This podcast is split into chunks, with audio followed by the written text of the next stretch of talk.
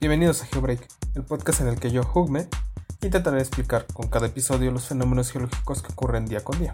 En esta ocasión presentamos minerales.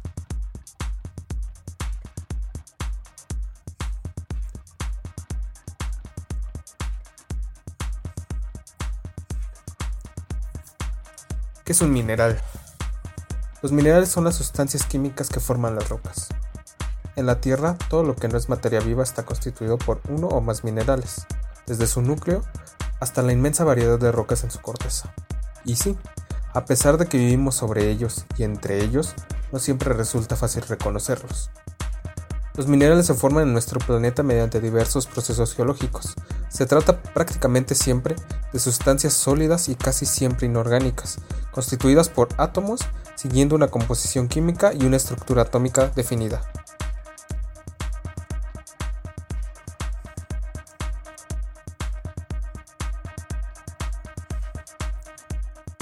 Existen materiales como el nácar o el ámbar que, si bien pueden parecer minerales, en realidad no se les puede llamar así, porque tienen un origen biológico.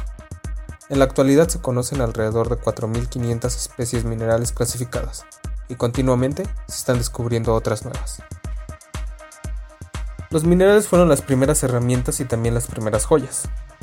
La enorme variedad de minerales existentes nos resulta muy útil en la vida cotidiana, pero también despierta nuestra curiosidad y el deseo de reunirlos.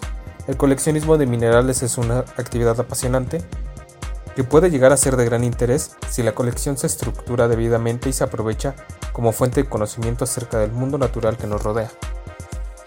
Los minerales tienen, como ya había dicho, un origen natural, lo que significa que se crean y se transforman en la naturaleza, de manera continua mediante complejos procesos químicos y físicos. Por consiguiente, el vidrio, el acero, el plástico y otros materiales fabricados por el ser humano no son minerales. Tampoco lo son otros compuestos que, aunque también son naturales, están creados por un ser vivo. Las formas en que se origina un mineral son muy diversas y pueden tener lugar tanto en el interior de la Tierra como en la corteza terrestre e incluso en la superficie o muy cerca de ella.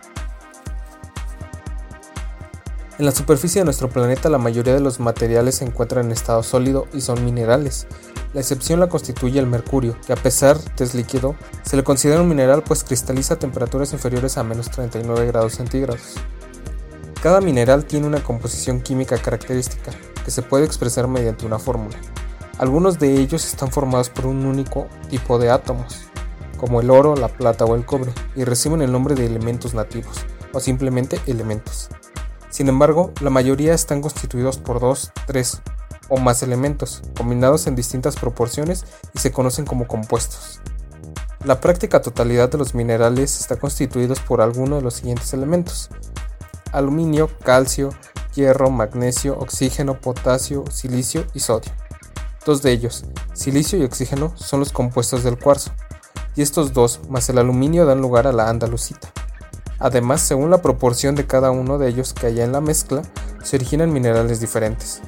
Por ejemplo, el cuarzo presenta dos átomos de oxígeno, mientras que la andalucita tiene cinco, además de otros dos de aluminio.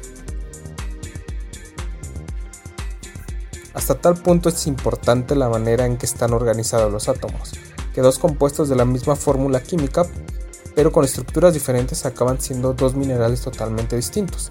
En el caso del cuarzo y la cristobalita, ambos tienen la misma composición química, SiO2. Pero la disposición espacial de los átomos del silicio y el oxígeno es distinta.